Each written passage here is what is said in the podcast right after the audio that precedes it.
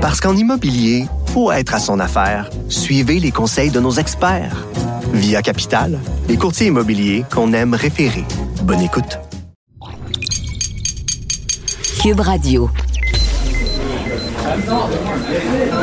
Silence. Veuillez vous lever. La cour présidée par l'honorable François-David Bernier est déclarée ouverte. Entrez dans les coulisses de la justice.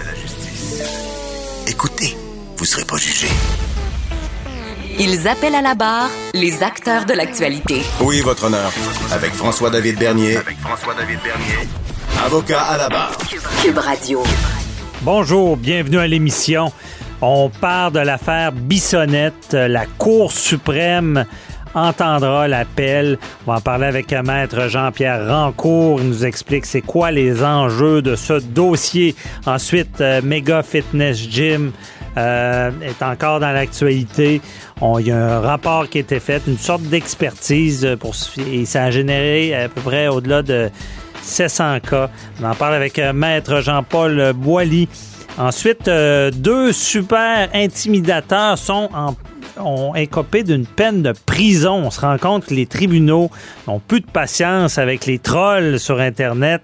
Ensuite, euh, pour terminer, euh, il y a Daniel Clérou, policier à la retraite, qui vient nous donner son avis sur le rapport euh, sur la réalité policière qui a été déposé cette semaine.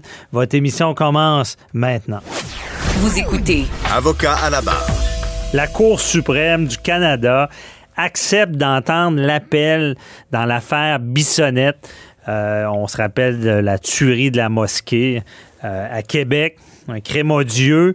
Euh, et là, tout le questionnement du cumul de l'inadmissibilité à la libération conditionnelle avant un certain nombre d'années, parce qu'avant, c'était 25 ans minimum, comme on disait souvent. Et là, euh, le gouvernement Harper a amené un article euh, disant que lorsque plusieurs meurtres, on peut cumuler cette période-là, ce qui fait qu'avec Bissonnette, au départ, on demandait 150 ans d'emprisonnement. Mais là, on a ramené ça. Il y a eu euh, la décision du juge Huot qui disait, ben moi, je donne, c'est 25 ans minimum, puis je vais séparer un autre 25 ans. Ça faisait 40 ans. Euh, le juge Huot disait qu'il avait réparé l'article parce que pour lui, il était inconstitutionnel, ce qui fait que la Cour d'appel invalide cet article-là, dit que c'est inconstitutionnel et que le juge de première instance ne pouvait pas le réparer.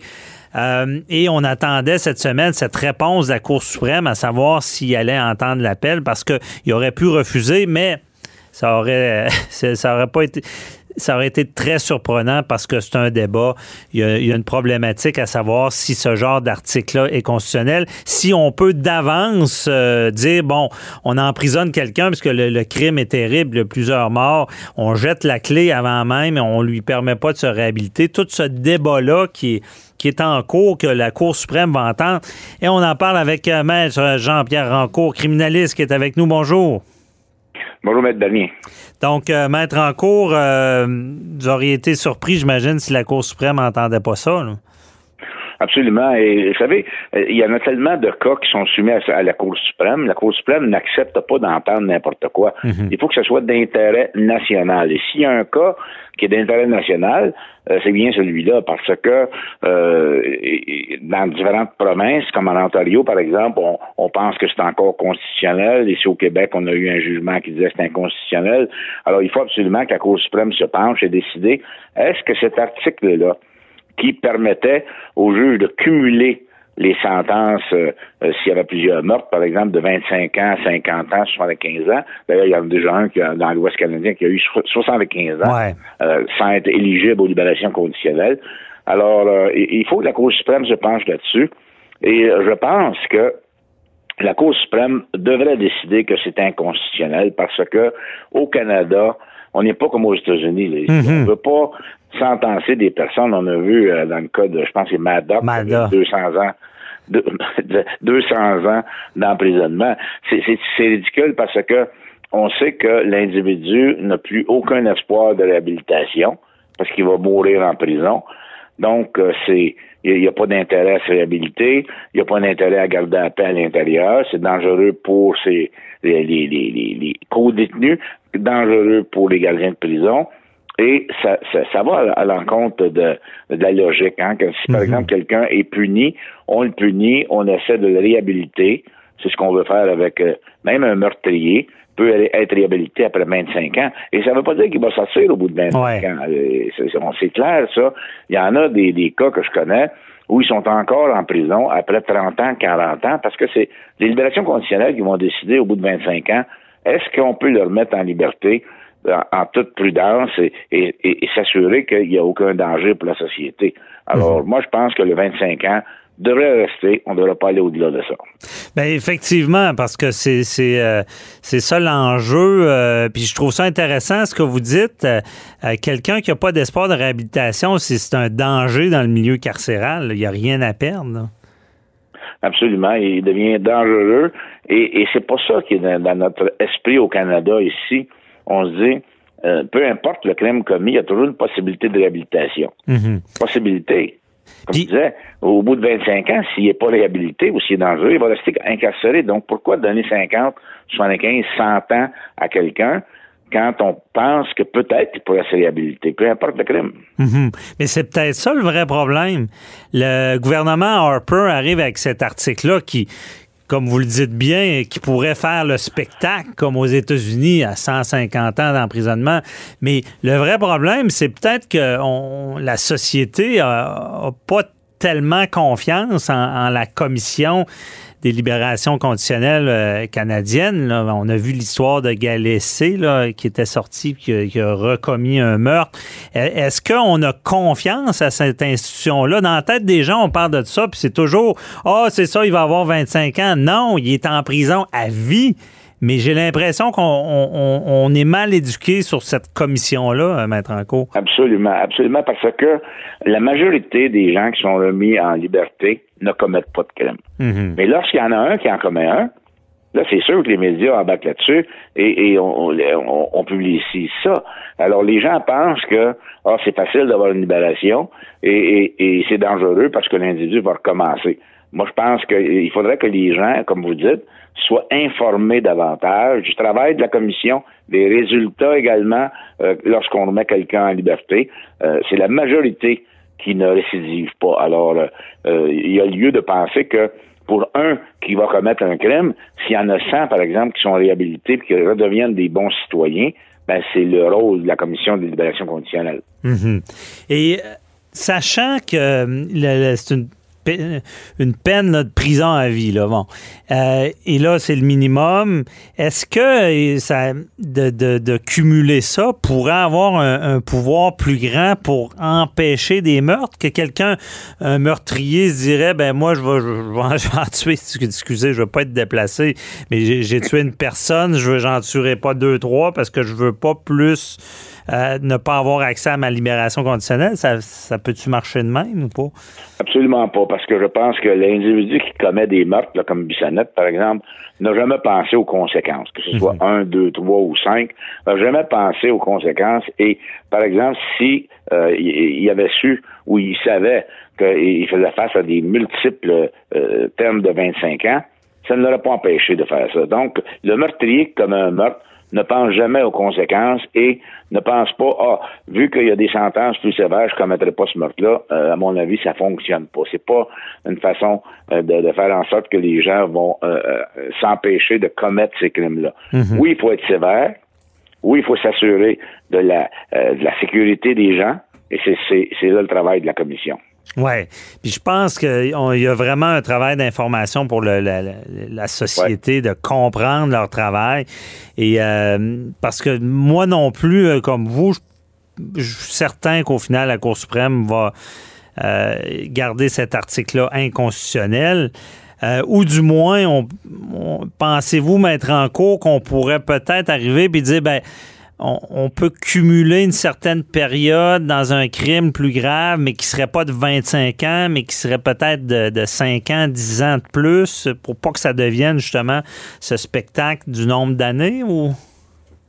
Ben peut-être, mais comment la Cour suprême va le faire? Comment euh, déterminer, par exemple, quel genre de crime pourrait s'appliquer? Et quelle serait la sentence euh, adéquate, par exemple, avec un 5 ans ou 10 ans de plus?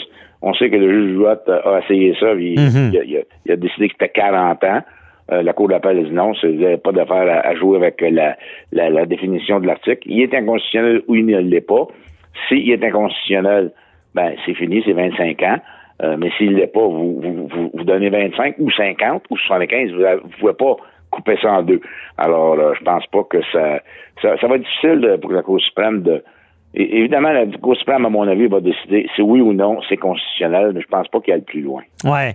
Et sûrement dire, ben, c'est, peut-être la, la- la job euh, du gouvernement de, de, de faire un autre Ouais, article ou de l'améliorer. Là. C'est pas au juge à, à se substituer euh, comme ça. Là.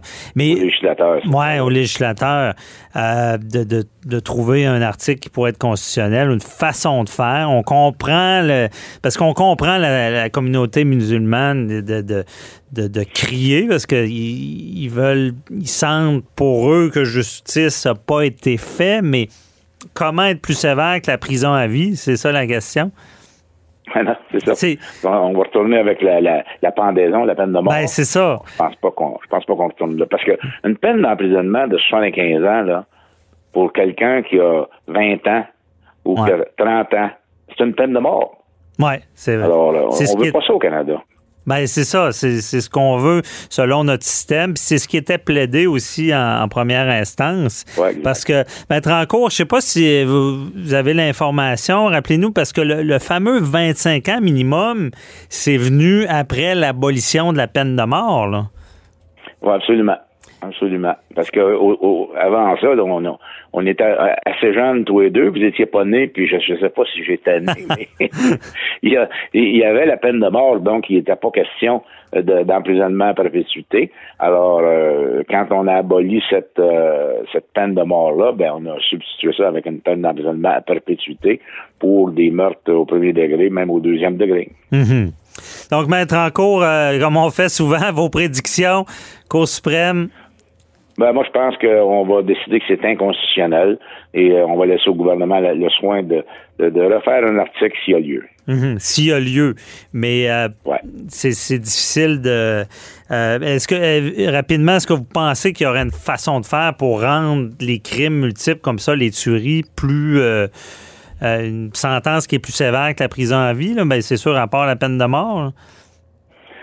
Ben, à mon avis, non, parce que, comme je vous disais, c'est la- la- le travail de la commission de libération. Bissonnette, dans 25 ans, est-ce que ce gars-là est, est assez réhabilité? Ce qu'on, vous savez, il y a des experts qui travaillent sur ces gens-là, des psychologues, des psychiatres, des travailleurs sociaux, pendant 25 ans.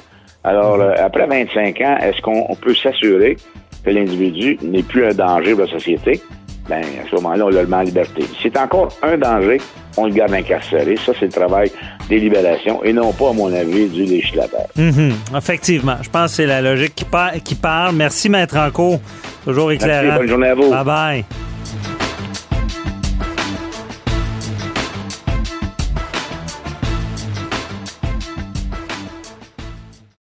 Parce qu'en immobilier, pour être à son affaire, suivez les conseils de nos experts. Via Capital, les courtiers immobiliers qu'on aime référer. Bonne écoute.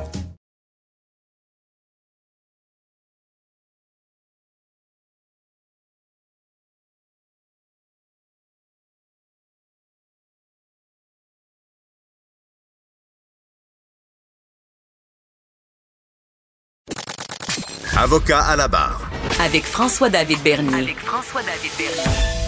Le méga fitness gym se retrouve encore une fois dans l'actualité cette semaine. Euh, on se rend compte, bon, il y a une nouvelle qui dit qu'il reconnaîtrait pas euh, ses torts dans la méga, ben, mauvais jeu de mots, dans l'énorme éclo- éclosion qui a eu lieu euh, dans, son établissement. On lui a reproché de ne pas avoir suivi les règles sanitaires. Et là, il y a une sorte d'expertise qui est sortie disant, bon, y plusieurs morts reliés à tout ça, plusieurs gens malades. Euh, et euh, que- qu'est-ce qui arrive? Est-ce qu'il y a des risques de poursuite? Est-ce qu'il peut être accusé au criminel, en négligence criminelle? On en parle avec euh, Maître Jean-Paul Boilly. Bonjour. Oui, ben c'est ce qu'on a vu cette semaine. Puis là, vous avez des commentaires qui ont sorti. faut faire attention. Euh, On sait, on le dit tout le temps, le, le, le, le niveau de preuve au criminel n'est pas le même que le niveau de preuve au civil. On comprend que cette étude-là a démontré qu'il y aurait eu près de 700 cas euh, directs ou indirects qui ont, euh, qui ont été générés par le fait que des gens euh, qui ont, qui ont pris- ont eu la COVID et ça, ça l'a amené même, on a parlé que l'éclosion au séminaire Saint-François, l'école euh, secondaire privée ici à Québec, aurait euh, eu naissance là, par un des, des personnes qui auraient eu contact. Hein? C'est l'homme qui a vu l'homme qui a vu l'ours. Mais effectivement, on, on- on a une étude qui démontre qu'il y aurait eu au-dessus de 700 cas et Là, des morts. C'est une étude qui est, qui est dans- euh, Ouais. c'est selon l'enquête épidémiologique. Mais effectivement, OK. Et euh, là, on en vient à, À cibler. pen- à cibler qui pourrait être les responsables? là, de l'éclosion. Oui, voilà. Et- mais c'est un petit peu, je ferai un parallèle, c'est un petit peu comme, tu sais, en Chine, à Yuan, puis là, il y, a- il y a encore des gens là, qui disent, euh, euh, là, il y a eu des rapports sur Facebook cette semaine euh, où on dit, oui, ça se pourrait que ça viendrait de finalement du centre où on voulait euh, contrôler ça, et puis finalement, on n'a pas réussi à contrôler, puis que l'éclosion serait partie. Ça se peut. Mais de là à dire que ce sont des gens qui ont fait ça de façon là, je sais qu'on a une discussion là-dessus, M. Bernier, vous et moi, là.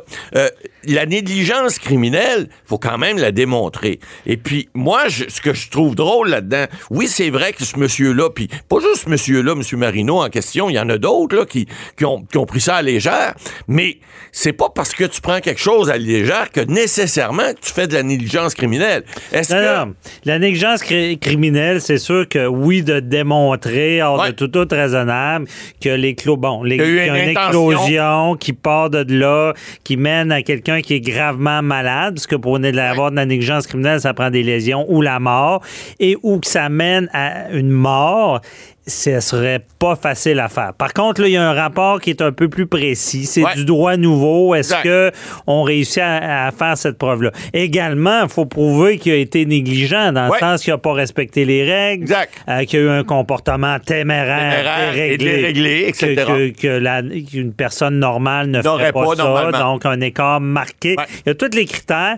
Peut-être, c'est sûr que on prend d'autres dossiers puis ça ressemble à ça parce que faut savoir la négligence criminelle c'est pas euh, une des rares euh, infractions qui part pas de qui a pas nécessairement l'intention. L'intention en n'est pas là, effectivement. C'est- C'est c'est le comportement qui est tellement Exact. euh, Qui est tellement qui fait bon exagéré par criminel. rapport à ce qu'un homme raisonnable ou une femme raisonnable ferait. Mais Donc là, ça, c'est pour la portion Ouais. criminelle. Criminelle. Euh, ça, c'est du nouveau. Ouais. On ne sait pas ce que le DPCP... Est-ce qu'il irait là? On le sait pas. Mais moi, je vous le dis, là. Au La- civil, par contre. Ouais, au civil, c'est différent. Mon- mais restons sur le criminel, puis on reviendra au civil.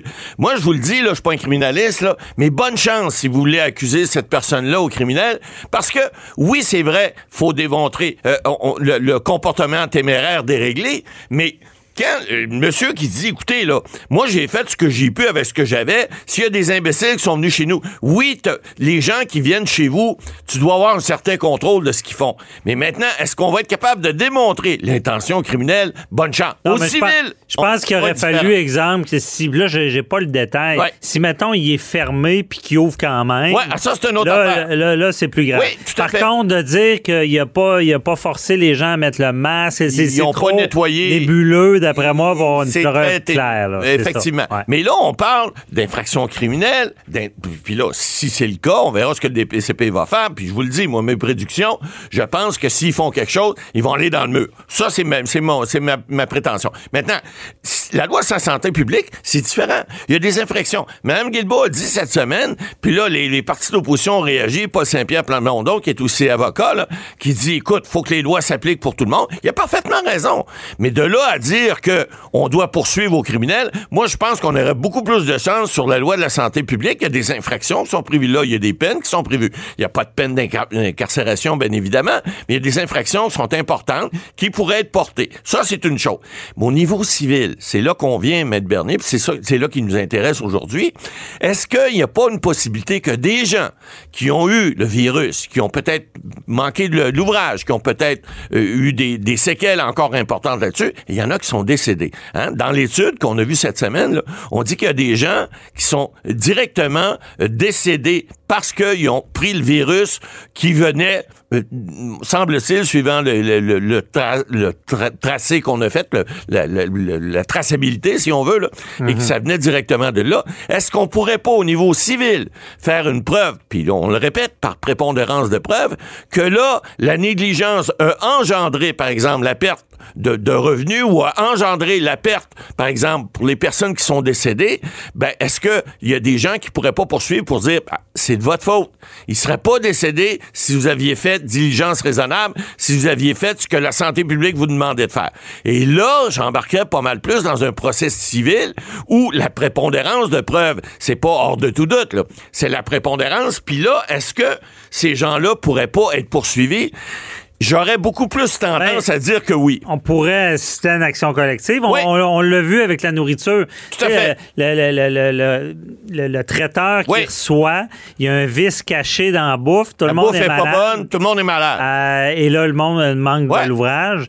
Et là, on a déjà vu ça. ça est-ce qu'on on revient disant, bon, toujours les trois éléments. Faute, dommage, lien de causalité. Lien de causalité. Euh, faute, euh, dans ce cas-là, c'est si réellement, parce que là, on n'a pas toutes ces preuves-là. Euh, il n'a pas respecté les règles sanitaires. Dommage, ah ben, le monde ben est malade. Euh, quand quelqu'un perte de revenus, évidemment. Perte de revenus. Et est-ce qu'il y a un lien de causalité entre les, ben, entre les deux? Ben là, c'est tout ça. Là, si tu es avocat, euh, si vous êtes avocat, Matt Boily, à, défense de ça, vous allez taper sur le lien de causalité. Tout à fait. Est-ce que réellement, malgré qu'à ce temps civil, il y a eu une preuve que la personne l'a attrapé au gym ou elle l'a attrapé par, euh, en allant à Ou ailleurs, ou, est-ce que c'est pas le, lien, est-ce que s'il n'est pas ténu, souvenez-vous encore une fois, l'arrêt d'Orémy, Cour suprême 1959, le lien de causalité. Alors, c'est les petits poulets, là, la, voiture qui rentre dans le poteau électrique, le poteau électrique, euh, dans le poteau de téléphone, poteau de téléphone qui tombe sur les fils électriques, fil électrique qui tombe sur la grange, la grange qui brûle, les petits poulets qui meurent. Qui est responsable? C'est-tu Hydro? C'est-tu Belle? C'est-tu la personne qui a frappé le poteau? Alors, le lien de causalité, il peut être large, hein? il, peut être, il peut être très, très large. Maintenant, là, dans ce cas-ci, je pense que, comme avocat, j'aimerais mieux être criminaliste pour défendre cet individu-là au criminel qu'être un avocat civiliste puis le défendre au civil. Parce que la prépondérance de preuves pourrait être beaucoup plus facile à atteindre au niveau civil qu'au niveau criminel où il faut démontrer hors de tout doute l'intention criminelle. Alors, être criminaliste puis avoir ce monsieur-là comme client, je serais très heureux de l'avoir comme client criminaliste, effectivement. Mais être civiliste puis l'avoir comme client, je dirais, monsieur, donnez-moi des bonnes avances, pas sûr qu'on va gagner. c'est bien évident. Parce que Mais, mais c'est pas non, c'est pas si, c'est pas si. Moi, j'entends souvent ça, dire oh, euh, aux, criminels, c'est dur, aux civils, c'est facile. Mais encore une fois, la preuve. Je, je, serais en défense là-dedans. Moi, je te, je te démolirais. On démolirait le lien de causalité. Là. Ben, effectivement, c'est ce que vous avez dit tout à l'heure. Parce que le lien de causalité, dans un cas comme celui-ci, il n'est pas évident. Mais, mais, autant au criminel qu'au civil, l'affaire, c'est là, je ne l'ai pas vu. Mais cette enquête-là, c'est quasiment une, expertise. Ben, ça peut servir, mais souvenez-vous qu'il y a des expertises, des fois, qui font faire des contre-expertises. Hein. Il y a des gens qui sont payés pour ça, des experts, qui vont venir dire possiblement peut-être le contraire que l'enquête épidémiologique qu'on a eue cette semaine, je l'ai eu.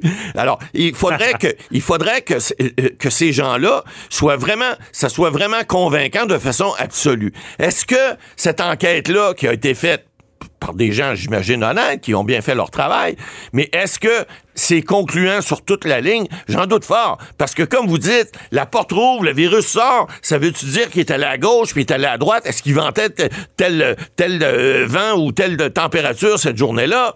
Il y a beaucoup, beaucoup de questionnements qui peuvent être mis en, en, confrontation dans un procès comme ça.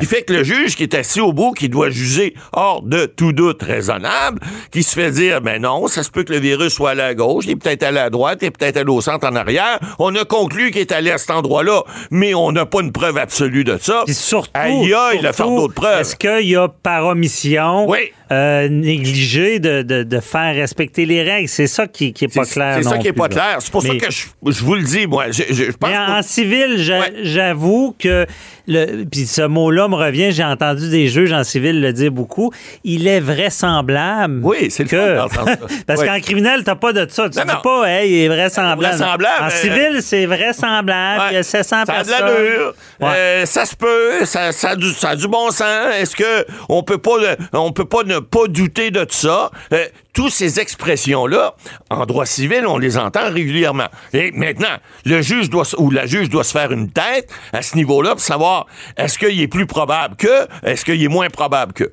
Et ça, dans un cas comme celui-là, ben, je vous dirais, encore une fois, le lien de causalité, il est pas si évident que ça. Ouais. Puis bonne chance pour le, pour le faire. Mais la loi sur la santé publique permettrait ce genre de poursuite-là. Ce que le code criminel, effectivement, ne permet pas parce que l'intention n'est pas évidente nécessairement de montrer. Sa loi sur la santé publique, qui est une loi pénale, on pourrait très bien avoir des infractions puis avoir des réprimandes. Ce qui donnerait aux gens, aux politiciens qui ont chialé cette semaine, ben, au moins, il leur donnerait un petit, un petit nadan pour leur dire, bah, il a été condamné à quelque chose. En tout cas, c'est dans tous les cas, c'est du droit nouveau. Ouais. Euh, Peut-être qu'à la COVID, euh, là, c'est ça, 19, là, à- rendu à 25, peut-être qu'on va avoir de la jurisprudence. On sera peut-être Non, plus mauvaise blague, On donc on ne souhaite pas que ça revienne. Euh, mais on, on verra euh, qu'est-ce qui se passe là-dedans. Dans tous les cas, euh, c'est sûr qu'il nous manque euh, des données. On n'a pas tout. on n'a pas tous les éléments du dossier. Merci beaucoup, Matt Boily.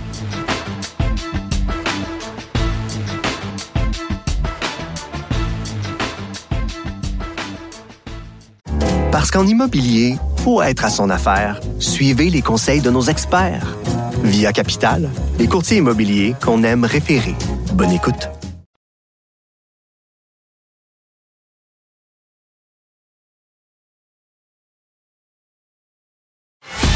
Avocat à la barre. Alors, je procède à la lecture du verdict. Avec François-David Bernier. Les meilleures plaidoiries que vous entendrez. Cube Radio. Deux cyber-intimidateurs en tôle, en prison. Euh, on voit là, que les tribunaux montent le ton face aux harceleurs. Euh, c'est un juge qui a serré la vis là, parce que c'est un individu là, qui, qui- je sais pas, mais je pense qu'il a envoyé à peu près des milliers de courriels à quelqu'un, euh, euh, a intimidé même son avocat. Le harcèlement criminel, ça existe. Tous les trolls en arrière du web qui pensent qu'ils peuvent dire n'importe quoi, qui déferlent une, une haine, ben, il y a des conséquences au final. On peut pas dire tout ce qu'on veut sur le web ou par courriel parce que si on peut franchir euh, une petite ligne qui s'appelle le, criminel, le droit criminel. Et euh, dans ce jugement-là, on se rend compte que le juge, on parle d'à peu près 13-14 mois d'emprisonnement. On voit que les juges sont tannés et on le sait, hein, là, on le dit souvent, le, le web, c'est le Far West. Euh, on n'est pas tout- on n'est pas capable vraiment de gérer tous les crimes qui sont commis sur Internet. Et des fois, c'est plus insidieux, c'est c'est plus difficile à détecter. On en parle avec euh, Nada Boumefta, criminaliste. Bonjour, Nada. Bonjour, bonjour. Effectivement, un sujet très intéressant et d'actualité, surtout avec euh, ce qui vient de sortir aussi avec en lien avec le rapport, le livre vert de la police, où on mentionne qu'il y a effectivement une augmentation de crimes de cybercriminalité et on voit ici l'exemple des conséquences Mhm. euh, sur sentence que les gens peuvent subir. Conséquent, est-ce que tu t'es déjà fait intimider sur le web? Oui, c'est déjà arrivé, malheureusement. Je pense, je pense que c'est arrivé à, à tout le monde qui sort un petit peu public. Là. Je pense que c'est arrivé. euh, c'est quasiment pas normal si c'est pas arrivé tellement que c'est répandu. euh, le- le- le- Définitivement, on l'a entendu, il y a même des maires qui se sont plaints de ça. Il y a des gens en politique qui refusent de renouveler leur mandat parce qu'ils ont subi ce qu'on appelle du trolling. Là. Il y a- il y a eu des trolls sur Internet euh, qui les ont menacés, par exemple, pour envoyer des messages d'intimidation. Mais euh, les juges disent que c'est assez et qu'il faut démontrer en fait au public que c'est une euh, des crimes finalement qui méritent des sentences sévères et que d'utiliser le clavier et là je cite le juge comme arme de crime, euh, ça ne rend pas le crime euh, plus euh, moins complexe ou moins grave. En fait, au contraire, l'écran n'est pas un bouclier pour l'agresseur. Ben oui, parce que euh, j'ai tellement ri. Euh, Guillaume Lepage, euh, qui était au gala artiste, il dit Moi, pour ceux, les trolls qui, qui m'intimident, mm-hmm. je m'en calisse. Bon, excusez, j'ai sacré à radio. Mais j'ai trouvé ça tellement bon. Et, puis c'est ce qu'il faut faire. Il faut il se faire une carapace. Mais il arrive un certain moment où est-ce qu'on peut avoir peur pour notre sécurité, là. C'est ça le problème. Et, ça a été le cas, comme je disais, là, de, de gens en politique même qui ont euh, demandé plus de sécurité, par exemple, ou des gens euh, qui ont même menacé peut-être un groupe, même si c'est pas ciblé à une personne, mais qu'on est capable de cibler le groupe ou une tierce personne qui est visée par vos menaces, ça peut devenir effectivement un acte criminel et pourrait être accusé d'avoir euh, menacé des gens, mais également tenir des propos, par exemple, racistes ou des propos qui rendent encore plus grave votre implication au niveau de ce que vous écrivez sur Internet. Donc oui, même si vous êtes sur Facebook ou sur, sous un acronyme ou avec des photos cachées, euh, et c'est ce que tentera, j'espère, de développer les groupes policiers, corps policiers, une équipe en cybercriminalité pour aller chercher cette preuve-là, d'où proviennent les messages, qui les a envoyés, à qui est-ce qu'on s'adresse et évidemment le niveau là, euh, de danger de cette menace-là, mais on considère que même des mots que l'on laisse dans des commentaires, que ce soit public ou non, euh, peuvent être considérés comme euh, des preuves qui peuvent être retenues contre vous et des accusations criminelles euh, qui seraient portées à ce moment-là. Ah oui, puis si ça vous arrive, les fameux print screen ou capture d'écran, ça mm-hmm. peut aider à, faire une preuve. Et il y en a en, bobette en train de manger des chips qui y, entendent ils entendent cogner la porte, ils doivent faire le saut. Il y en a qui se croient invincibles derrière ça. Mais quand la police débarque, c'est arrivé. Là, euh, il, y en a qui se Vas-y. Excuse-moi, François, je ne vraiment pas t'interrompre, mais tout à fait, c'est des choses qui arrivent, c'est des réalités. Et euh, ce que tu racontes là, je l'ai vu dans des dossiers euh, où des gens ont été accusés, où j'ai même suivi certains plaignants dans ces affaires-là. Euh, effectivement, on ne peut pas penser que parce qu'on est derrière un écran, on n'est pas retraçable, retrouvable. Et les policiers travaillent fort pour aller chercher ce type de preuves-là et mener à terme, surtout que les gens comprennent que ça a un impact, ça peut toucher des vies, il y a effectivement des victimes là-dedans et que leurs actions ne sont pas banales. Et ce qui arrive dans les dossiers que tu mentionnais, euh, soit les tourneaux, celui qui envoyait les courriels par milliers, et l'autre qui est Vinette, qui lui, en une journée, aurait appelé, laissé plusieurs messages vocaux à son avocat, euh, en menaçant même ou en tenant des propos euh, de, de, teneur euh, raciale qui étaient complètement dépassés. Eh bien, il a été accusé, c'est lui qui a mangé 14 mois de détention pour ça. Euh, quand même, on tient compte des circonstances et il a été retrouvé. Effectivement, on a sonné à sa porte et euh, s'est vu accusé devant la cour criminelle pour les gestes qu'il a posés dans les circonstances. Oui, mais c'est ça. Et, euh, c'est ce qui est intéressant parce que on, voyait-tu beaucoup de prison dans ce genre de crime-là? Pas du tout, en fait. La première chose, c'est que les gens euh, n'ont pas tendance à porter plainte, d'abord en pensant mhm. que les screenshots, par exemple, les captures d'écran ne sont pas des preuves suffisantes. Euh, moi, j'invite les gens à tenir des journaux. Si, par exemple, ce sont des appels téléphoniques, euh, on a le droit d'enregistrer les appels téléphoniques, on a le droit de prendre des captures d'écran. Donc, mhm. oui, collecter ce type d'informations-là. Mais de l'autre côté, évidemment, les gens s'abstenir de tout commentaire, là, tourner votre votre beau doigt cette fois pour faire une blague avant de vous mettre à taper euh, sur l'écran. Donc, premièrement, au niveau de la dénonciation, il n'y en a peut-être pas assez. On parlait d'éléments de preuve, donc parfois la police manque de preuves pour accuser une certaine personne, surtout au niveau de l'identification, qui est derrière l'écran. C'est euh, un des plus gros problèmes devant la cour. Euh, y a des éléments à démontrer qui peut être difficile. Et après, ben, sur sentence, effectivement, ceux qui ont été accusés par le passé de ce type d'infraction-là ont probablement eu des sentences plus légères. Mais aujourd'hui, c'est un signe, un message clair de la Cour des tribunaux que ça suffit et que les gens qui euh, dépasseront cette limite-là, de, parlons de la liberté d'expression, mais pourront faire face euh, à des conséquences comme de la détention. Alors, euh, mm-hmm. il y a un message clair des tribunaux à ce stade-ci. Et surtout aussi un petit commentaire sur le travail des avocats de la défense. On mentionne que le travail de l'avocat de la défense est quand même très difficile. Euh, avec la clientèle avec laquelle euh, ils ont à euh, travailler et que les menaces ou la façon de réagir de certains clients peut même être considéré comme un facteur aggravant parce qu'il s'attaquait à son ex-avocat. Donc ça aussi, c'est quelque chose à tenir compte. Et quand on est probablement une personnalité publique ou politique, Mhm. oui, on accepte de peut-être en avoir certains messages comme ça, mais euh, il y a des limites, évidemment. Effectivement.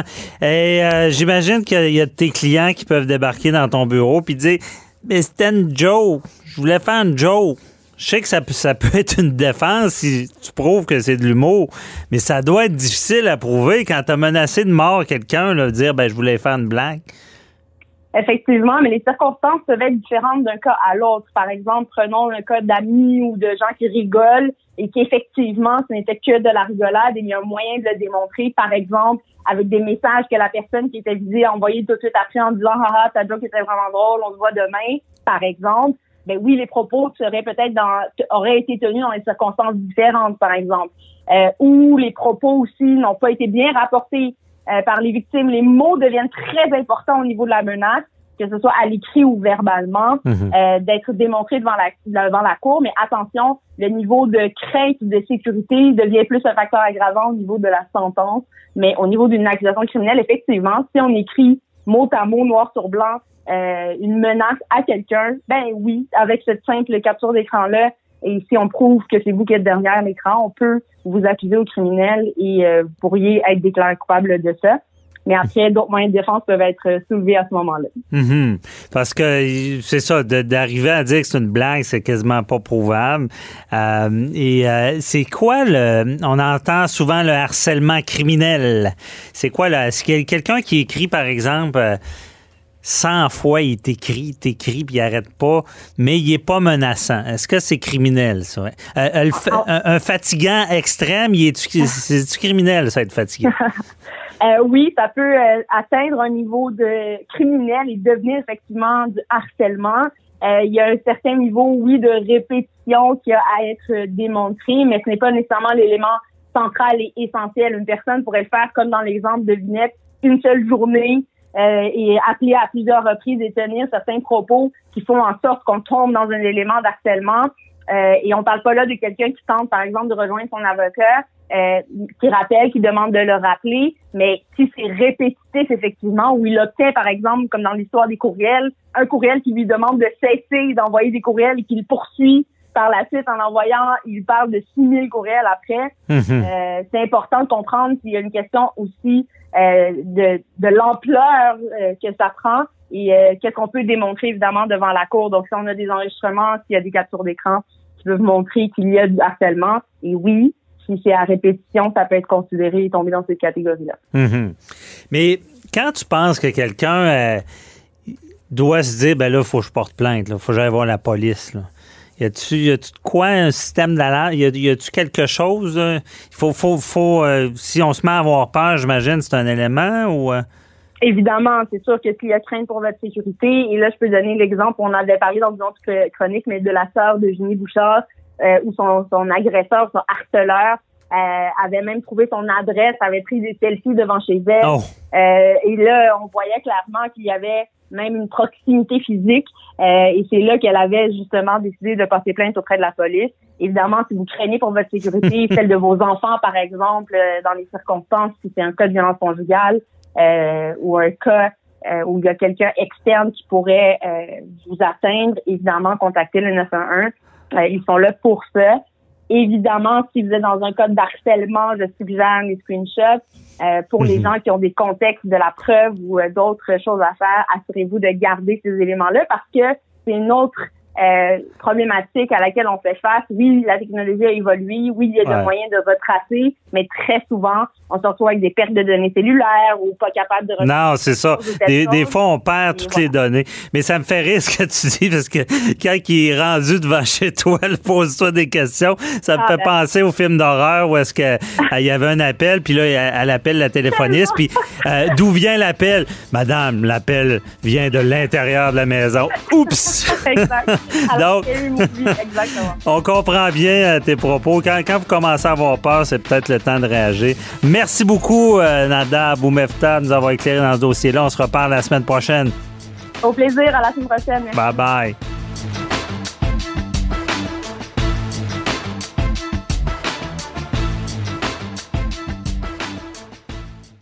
Parce qu'en immobilier, Pour être à son affaire, suivez les conseils de nos experts. Via Capital, les courtiers immobiliers qu'on aime référer. Bonne écoute. Avocat à la barre. Avec François-David Bernier. Avec François-David Bernier. Un rapport attendu a été déposé cette semaine. C'est le comité consultatif sur la réalité policière. Euh, on parle d'un rapport avec 138 recommandations 200 pages. On veut moderniser la loi sur la police. Est-ce qu'on a atteint les objectifs? Est-ce que ces recommandations-là sont viables? On en parle avec un policier à la retraite, évidemment, pour nous éclairer là-dessus. Daniel Cléroux qui est avec nous. Bonjour. Bonjour, Maître Bernier. Bonne journée. Ouais, merci à toi aussi. Et euh, là, euh, on a bon, on a, on a beaucoup de choses à discuter. Qu'est-ce que tu penses? On va, on, va commencer euh, avec le 31 corps policiers qui passerait à 13 corps policiers. Est-ce que ça pourrait fonctionner dans la réalité policière? Vois-tu, euh, François, 138 euh, recommandations, c'est une des 138. Euh, on avait déjà beaucoup de corps de police que dans le temps du gouvernement libéral avait fait tomber à 31 corps. Ah, OK. on voudrait, on voudrait tomber à, à 13 corps de police. je pense qu'ils ont des lunettes roses, là, puis euh, ils, ils, réfléchissent pas comme il faut dans cette histoire-là, ou, ou, ils consultent pas bien. Je vais te dire pourquoi. Euh, la police, là, c'est pas juste de l'enquête, c'est pas juste euh, euh, des gens qui euh, des, qui résout des crimes, mais c'est aussi de la prévention, c'est aussi de la patrouille, euh, c'est aussi de la présence. Mm-hmm. Lorsque on parle de 31 corps qu'on baisse à 13, ça veut dire qu'il y a des petits corps de police qui sont de niveau 1 et 2. Ça veut dire qu'ils ont, mettons, 40 polices à l'intérieur de leur de leur arrondissement. Euh, on va parler, mettons, dans le nord, euh, dans le nord de Montréal, une ville comme euh, Blainville, qui a peut-être 40, 60 polices. Là, on va remettre ça en un seul corps de police parce qu'on va faire cinq civils ensemble, dans la région de Québec, val air mettons, qui ont quelques policiers. Ça, ça veut dire là, que le niveau de patrouille va être assumé par un autre, un grand groupe. Qu'est-ce que ça fait un grand groupe? C'est qu'on dilue on dilue dans la, dans la base et la base du crime, c'est de le prévenir. C'est pas de le résoudre. C'est bien le fun de pogner des valeurs, là. Mais euh, en tant que citoyen, moi, je veux pas avoir des valeurs dans ma ville, je veux pas qu'il y en ait. Mm-hmm. Pour ça, il faut qu'il y ait une présence policière.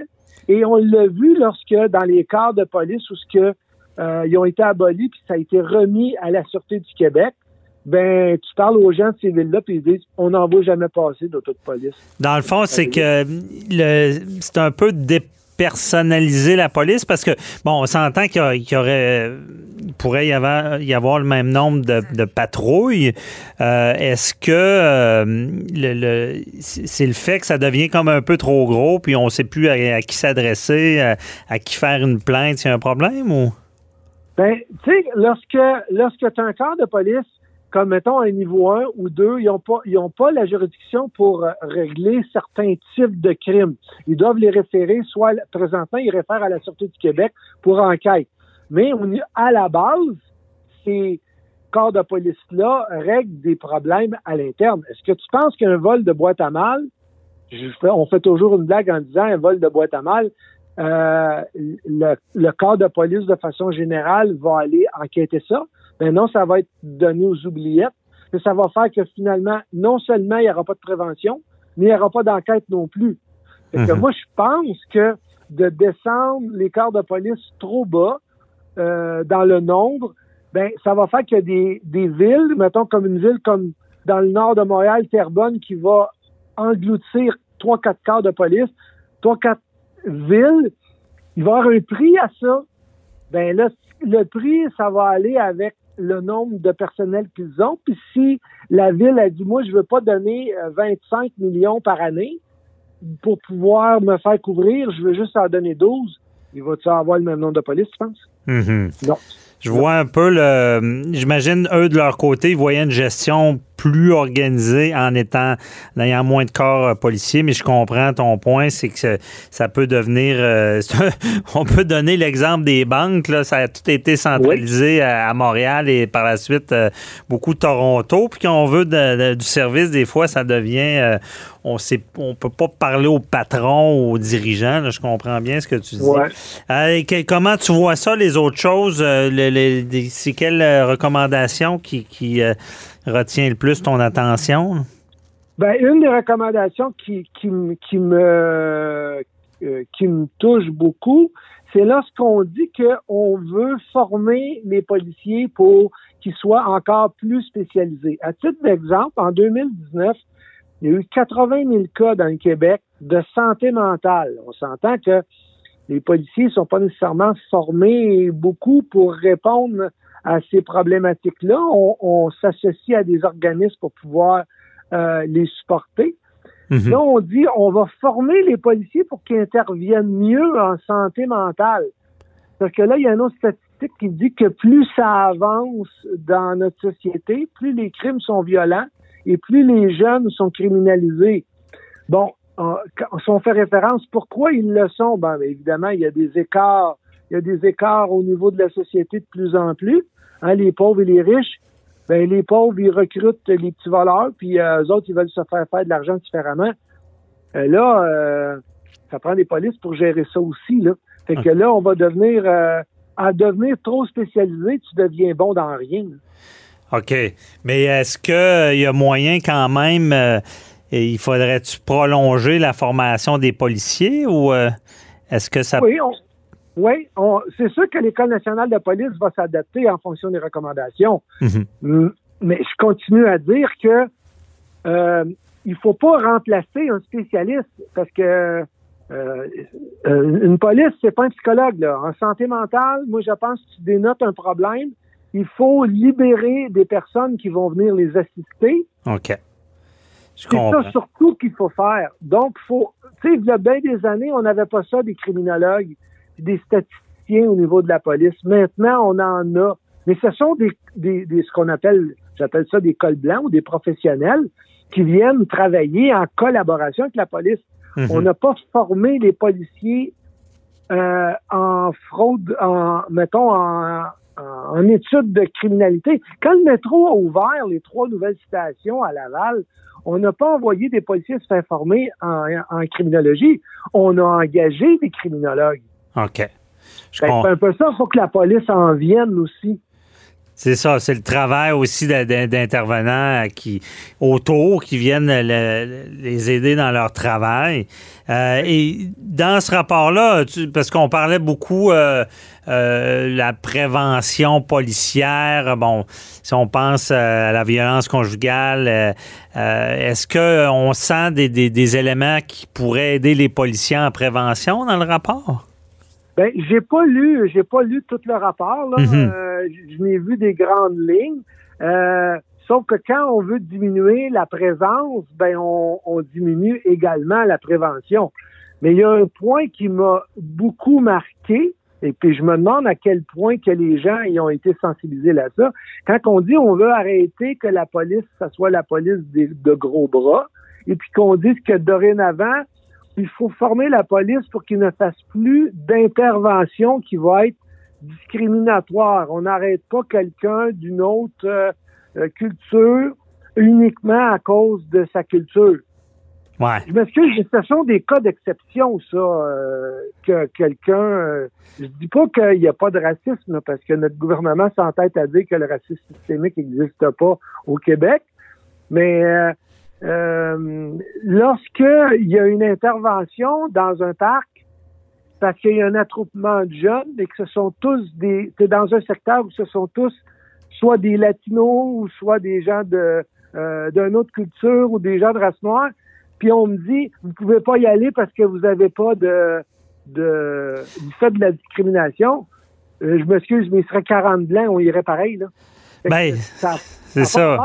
Il faut pas. Euh, non, c'est important d'un autre côté de ne pas. Euh, comment dire, pas baïonner, là, mais d'enlever de, certains pouvoirs parce que, bon, c'est, j'imagine c'est un équilibre à aller chercher entre euh, l'autorité euh, et euh, l'intervention. Si, si, la police n'a pas d'autorité puis il peut pas agir dans telle, telle situation, j'imagine que vous ramassez à marcher sur des œufs entre deux chaises puis que le travail n'est pas fait, là. Oui, puis il y a beaucoup de travail d'instinct au niveau de la police quand ils sont sur la route. Là, on parle pas d'enquêteurs, là. Parce que les enquêteurs ne font pas de discrimination. L'individu qui est arrêté arrive devant l'enquêteur. Fait que lui, que ce soit n'importe qui, il enquête la personne qui lui est amenée. Mhm. Mais le policier sur la route, lui, lorsqu'il arrête quelqu'un, c'est parce qu'il devrait avoir un doute que la personne euh, a fait quelque chose. Ben, à 4 heures du matin, quand tu croises deux gars écrasés dans un char, puis qui font pas le stop ou qui font un stop vite ou qu'ils ont l'air suspicieux, ben là, on est en train de dire tu pourras pas l'arrêter si est d'origine euh, différente parce que ça va être de la discrimination. Ouais. Ben, on va on va arrêter n'importe qui à 4 heures du matin parce que euh, il y a des éléments qui nous portent à croire que ce qu'ils font, euh, pourquoi tu es là? On peut, on a le droit de te demander pour qu'est-ce qui arrive, faire une vérification. Là, on veut enlever un petit peu cette cette façon de faire-là, ben là, on travaille, il n'y a personne qui va travailler. D'autant plus qu'on en parlait la semaine passée, François. Ouais. les, policiers, ils prennent de la distance, ils se désengagent. Si on emmène une affaire comme ça, euh, mhm. le désengagement, il risque d'être encore pire parce que là, on va se faire taxer d'à peu près n'importe quoi. Évidemment, il y a de la formation à faire. Non, effectivement. Parce que c'est ça, on veut pas tomber dans les excès, là, parce que on veut pas on veut on veut pas essayer de régler un problème en allant à l'autre bout du balancier puis que les policiers aient main liées puis ils puissent plus vraiment intervenir parce que non, effectivement, ça donnera pas des bons résultats. Mais euh, tout comme rapport, j'imagine on va on va en apprendre plus euh, oui, sur toutes ces recommandations-là, comment le gouvernement va mettre ça en œuvre. Mais, chose est sûre, c'est bon qu'on se penche sur le dossier pour améliorer la loi sur la police. Euh, merci beaucoup, euh, Daniel. On s'en reparlera. François, tu sais, on passe de 21 à 13, mais ils nous ont dit qu'ils ne touchaient pas aux 20 quarts de police autochtone. Pourquoi? Ah, ah, ça, je connais moins ça. Ah ouais, 20? Bon. Pourquoi qu'on toucherait pas aux 20 corps de police autochtones, puis on touche à tous les corps de police du Québec? Tu sais, encore une chose qu'on se parlait dernièrement, que je te dis qu'il fait pas, il fait pas, ça fait pas hmm. clair, Ouais, OK, je comprends. En tout cas, on verra où ça, où ça mène. C'est sûr que ce sera pas un, travail facile de, de réformer. Là. ce que, j'en comprends dans ce que tu dis, c'est que euh, tu essaies de régler un bout, tu pense régler une situation, mais à l'autre bout, ça peut amener d'autres problèmes. Puis euh, c'est de garder l'équilibre à travers tout ça qui va être très difficile. À suivre, on s'en reparlera certainement. C'est sûr parce qu'il va y avoir des choses qui vont être retenues. Ouais, c'est sûr. Allez, salut, bonne journée. Bye bye. Bonne journée, bonne journée.